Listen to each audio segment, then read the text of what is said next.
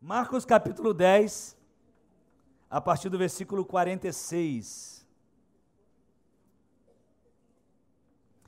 Um texto extremamente conhecido, uma história muito conhecida da palavra de Deus. A lembrar uma coisa importante aqui sobre a festa da Páscoa. Festa da Páscoa. Já tem a mesa lá, não, né? A mesa de inscritos para inscrições, para o pessoal que vai. Ainda não, né? Final do culto. Tem que procurar quem? Gabriel, cadê o Gabriel? Gabriel, ali, ó, que está precisando do iPhone. Gabriel, é, que ontem levaram o iPhone dele. Pegaram emprestado, né, dos dois, né? Emprestado não vai voltar mais, vai voltar um melhor ainda, em nome de Jesus, né? Mas o Gabriel, levanta a mão, fica de pé, Gabriel, porque se ele mão levantada não vai dar certo não. Tá vendo, Gabriel? Querido, o que, que nós vamos ter na festa da Páscoa? Vamos ter uma peça musical, né? Peça, um musical lindo, lindo, lindo esse musical. E esse musical vai precisar da participação de toda a igreja. Que isso? Toda a igreja.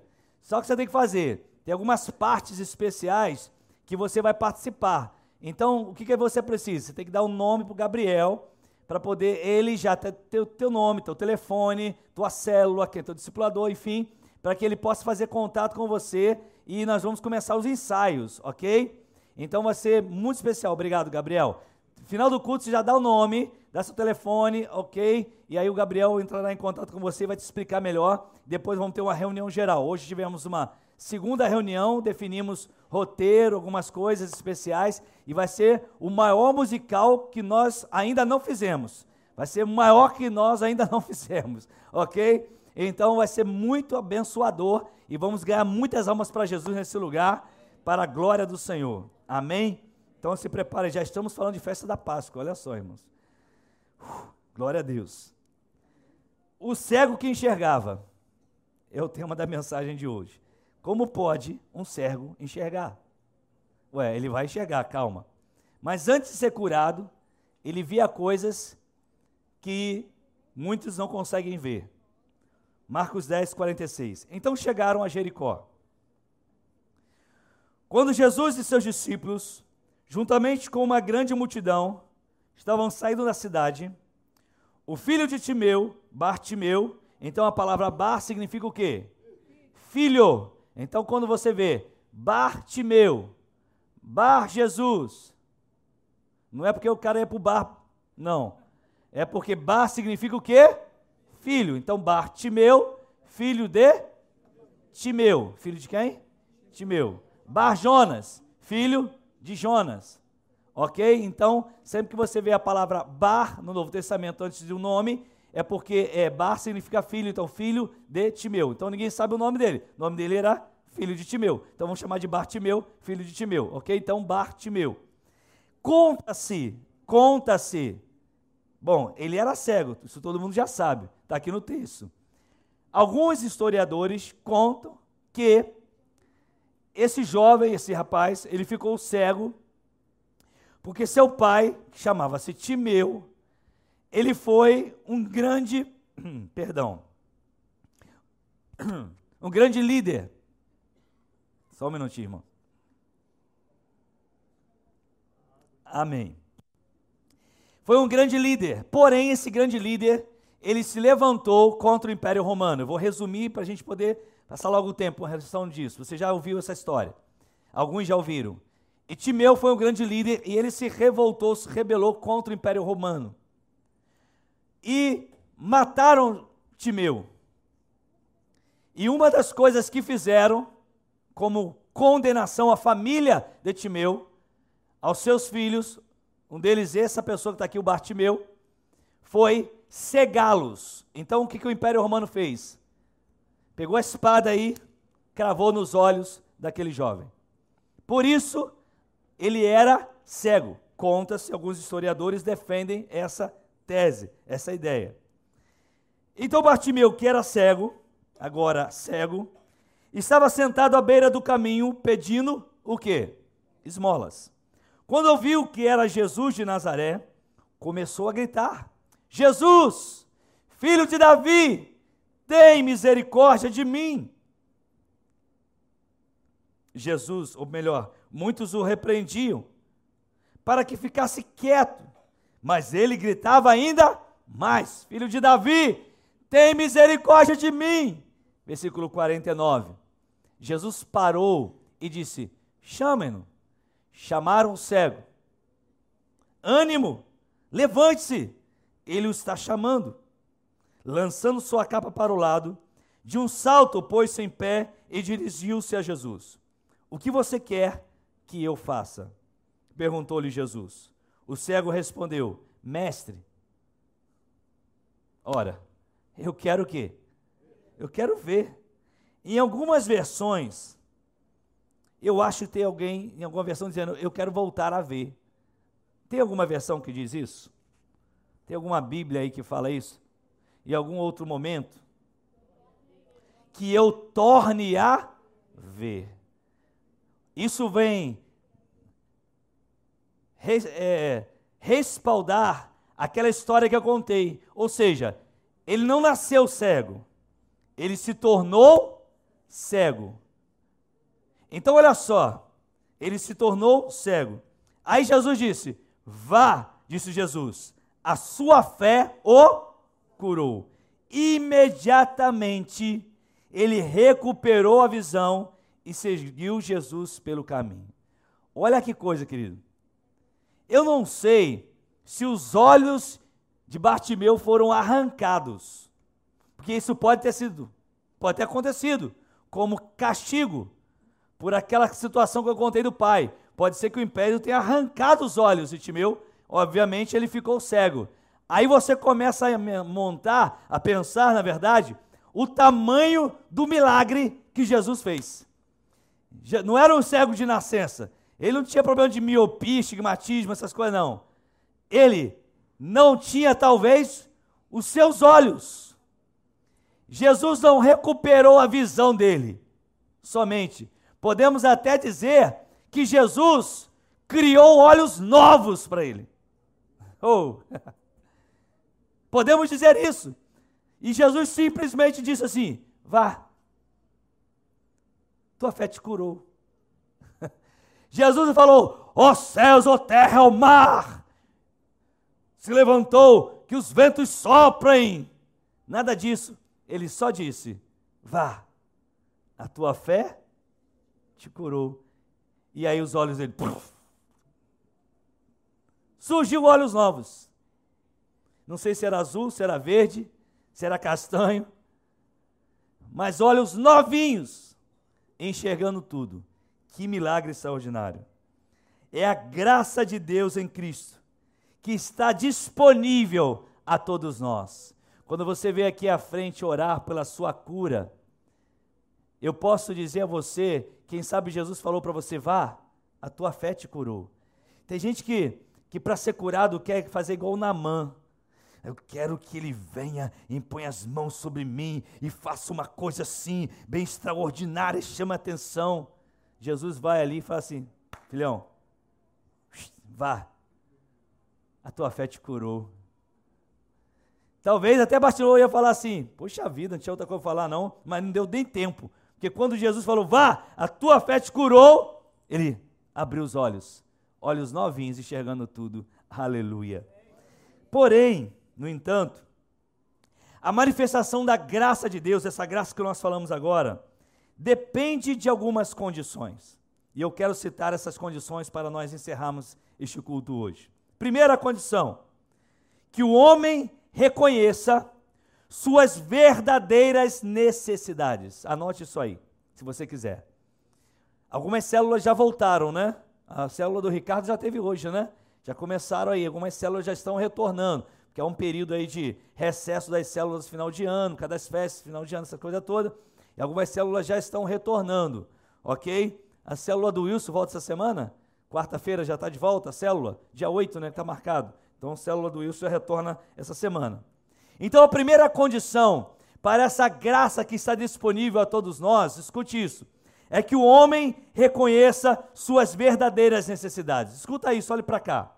Naquela época, havia um costume em que todos os judeus maiores de 12 anos de idade, que moravam num raio de 25 quilômetros de Jerusalém, eles eram obrigados a ir ao templo para celebrar a Páscoa.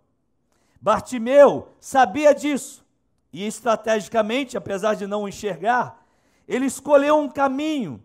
Ele sabia que naquele caminho, Anderson, passavam os viajantes indo para Jerusalém. Então, era um caminho interessante para ele ficar, um local interessante, e mais, era a celebração da Páscoa. Era o lugar onde ele poderia receber muitas esmolas, porque ele dependia de esmolas para sobreviver. Mas é interessante que quando Jesus chega diante dele, Jesus pergunta: O que você quer que eu te faça? E qual foi a resposta de Bartimeu? Eu quero ver. Eu quero voltar a ver. Eu quero voltar a enxergar. Ora, Bartimeu ele vivia de esmolas, porque era cego, obviamente. Mas ele não se importou em pedir esmolas a Jesus. Ele não se preocupou em se concentrar naquilo que era uma necessidade que seria apenas para aquele momento suprida. Bartimeu, ele se ligou no que estava acontecendo. E ele pediu a Jesus algo que só Jesus podia dar. Ou seja, eu quero ver. Por que isso? Porque ele sabia que era a única forma de mudar a sua história de vida. A esmola não mudaria a história de vida de Bartimeu, mas a cura da sua cegueira mudaria e ele estava diante daquele que poderia fazê-lo. Aquela cura arrancaria da sua vida todos os seus problemas. Aí eu digo uma coisa a você: tem muita gente, muitas pessoas que estão pedindo esmolas para Jesus. Tem muita gente que está pedindo esmola para Jesus. Não querem realmente que ele mexa na raiz do problema. A raiz do problema de Bartimeu era o quê? A cegueira. Ele era cego. Ele poderia ter pedido esmola? Sim. Mas diante de Jesus ele pediu a cura. Tem muita gente que diante de Jesus está pedindo esmola. E é uma frase que eu li aqui, eu achei muito interessante. Muitos querem alívio. Olha a mensagem de manhã. Muitos querem alívio para as consequências dos seus pecados, mas não querem realmente deixar o pecado.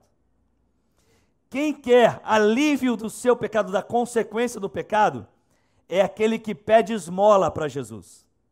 Ele não quer se livrar do pecado que ele vive, porque livrando-se do pecado que ele vive, ele vai poder ser livre totalmente. Mas aquele homem, Bartimeu, ele sabia, não é esmola que vai resolver meu problema. Não é esmola que vai resolver minha vida. O que vai resolver minha vida é reconhecer qual é a minha verdadeira necessidade. A pergunta é, querido, qual é a sua verdadeira necessidade? Qual é a sua verdadeira necessidade? Aí hoje, sabe, eu quero, eu quero uma cura na minha, na minha enfermidade física. Aí eu quero o meu emprego porque eu preciso trabalhar. São necessidades sim ou não? Sim. São justas sim ou não? Sim. Mas será que é isso que vai mudar a sua vida agora? Será que é isso que vai mudar a sua história agora? Talvez seja uma necessidade física que é enorme, porque só sabe quem passa, principalmente uma enfermidade. Mas o que eu quero dizer a você é que antes disso, Deus quer curar a maior necessidade da sua vida. Sabe qual é? Te tirar de uma condenação eterna e te dar vida eterna através de Jesus. É isso que ele quer fazer. É isso que ele quer fazer na sua vida. Então não venha só pedir esmolas. Eu preciso de um milagre? Preciso. Eu preciso de uma intervenção de Deus na minha família? Eu preciso. Mas antes disso, eu preciso ter um encontro com Jesus. Eu preciso ter a minha vida mudada. Segundo, segundo lugar, a manifestação da graça de Deus depende de certas condições. Segunda condição, que o homem creia em Jesus de todo o seu coração e declare sua fé com seus lábios. Eu vou repetir. Que o homem crê em Jesus de todo o seu coração e declare sua fé com seus lábios. Quando Bartimeu declara assim: Filho de Davi, ele estava expressando um título messiânico. Um judeu, para declarar aquilo ali, ele tinha que ter consciência daquilo que ele estava falando. Porque uma declaração dizendo: Filho de Davi, tem misericórdia de mim. Não é à toa que começaram a querer calar Bartimeu. Por quê? Porque aquela declaração era somente para o Messias que haveria de vir, que os judeus esperavam. E ali estava um homem cego, cego, que talvez tenha escutado com certeza, não, talvez, né, com certeza, ele tenha escutado, talvez não, mas com certeza tenha escutado sobre os milagres de Jesus. E aquele homem, ele abre a boca e com coragem ele começa a dizer: Filho de Davi, tem misericórdia de mim. Bartimeu era cego, mas ele podia ver que Jesus não era um qualquer. Bartimeu estava dizendo: Eu creio que Jesus é o Messias prometido de Deus. Eu creio nisso. Bartimeu, Bartimeu sabia que poderia ser apedrejado por isso. Bartimeu podia morrer por isso, mas ele não se acovardou. Ele não se calou diante daquela multidão. Havia uma carência dentro dele. Havia um reconhecimento no seu coração. Ele creu de todo o coração e ele expressou com seus lábios: Filho de Davi, tem misericórdia de mim. Se você quer disponível a graça de Deus para você, se você quer realmente essa manifestação da graça em sua vida, uma das condições é que você creia em Jesus de todo o seu coração e declare com fé, com seus lábios: Filho de Davi, filho de Davi, filho de Davi, tem misericórdia de mim. Eu reconheço isso. Terceiro e último lugar, para que haja manifestação da graça de Deus, depende de algumas condições, é a última condição. Que o homem invoque o nome de Jesus e clame por sua salvação. Quando a gente lê isso, eu fico pensando, queridos, como que o mundo está orgulhoso e soberbo. Quantas pessoas não têm coragem de reconhecer isso? Que depende de Jesus para ser salvo, pastor André. Quantas pessoas hoje não têm essa coragem mais de expressar como Bartimeu fez? Quando olhamos para a palavra misericórdia, quando Bartimeu diz, tem misericórdia de mim, a palavra misericórdia é a junção de duas palavras. Miséris mais córdia, ou seja, miséria mais coração. Numa linguagem popular, podemos dizer que misericórdia significa olhar as misérias do outro com os olhos do coração. O que que Bartimeu estava falando? Senhor, tem misericórdia de mim, olha para mim com os olhos do seu coração. Olha para mim como o Senhor olha com compaixão. Olha para mim como o Senhor olha para o aflito e necessitado. Olha para mim, Senhor. Era isso que Bartimeu estava dizendo. Quando Bartimeu não enxergava, ele podia sim enxergar. Ele enxergava sua situação miserável. Ele enxergava que Jesus era a única solução para a sua vida. Tanto que ele declarou: Filho de Davi. Bartimeu enxergava o nome de Jesus, por isso invocava. Bartimeu clamava por sua salvação. Bartimeu era um cego que via muito mais do que muita gente consegue enxergar hoje. Tem gente mais cega do que Bartimeu, apesar de ter seus olhos bons. E Bartimeu, apesar de não enxergar, ele via a glória de Deus, ele via o poder de Deus, ele via, filho de Davi, olha com seus olhos para mim. Eu não posso ver, Senhor, mas eu sei que tu podes me olhar, eu sei que tu podes me ver, eu sei que tu podes ver meu coração, tu podes ver as minhas intenções, o Senhor pode ver o meu clamor, o Senhor pode ver o meu choro, o Senhor pode ver as minhas lágrimas. E Deus olha para Bartimeu. Aleluia. A graça alcançou Bartimeu. A graça de Deus em Cristo Jesus está disponível para todos. Para todos. Mas sua manifestação, essa manifestação da graça, depende de algumas coisas. Depende de um homem reconhecer sua verdadeira condição e sua verdadeira necessidade. Depende de crer de todo o coração que Jesus é o Messias prometido. Depende de fazer sua pública declaração de fé. E tem que ser público mesmo, irmãos. Tem que ser público. Mesmo que você se converta lá na sua casa. Ah, eu me converti na minha casa, no meu quarto sozinho. Glória a Deus. Mas como não vamos poder te ajudar se você não manifestar aí publicamente sua declaração de fé? Você tem que expressar isso. E depende também de você invocar o nome de Jesus e clamar por sua salvação. Você que ouviu hoje pelo Facebook, você que fez aqueles pedidos aí agora, quem sabe você que está ao vivo aí, pode escrever aí, dizendo: Eu quero esse Jesus na minha vida. Eu invoco o nome do Senhor. Você mesmo aí ao vivo agora, você pode abrir seu coração e publicamente declarar: Eu quero esse Jesus.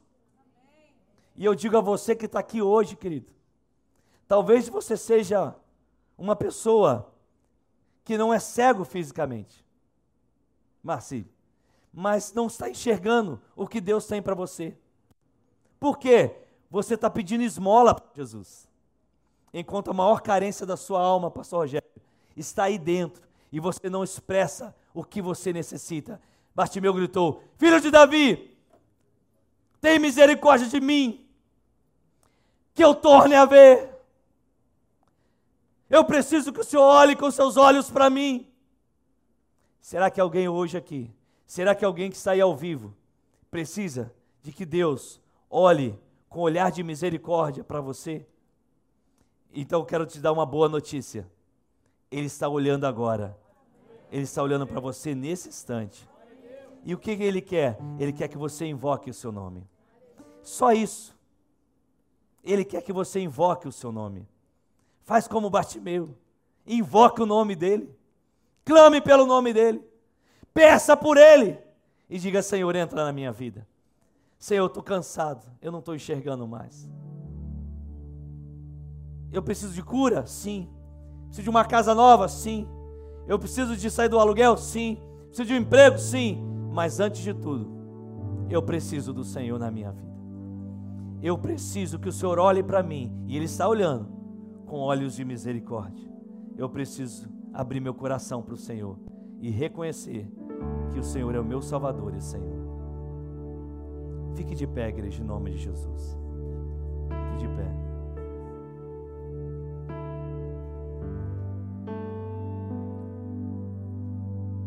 Pegue a mão da pessoa que está do seu lado, segure aí.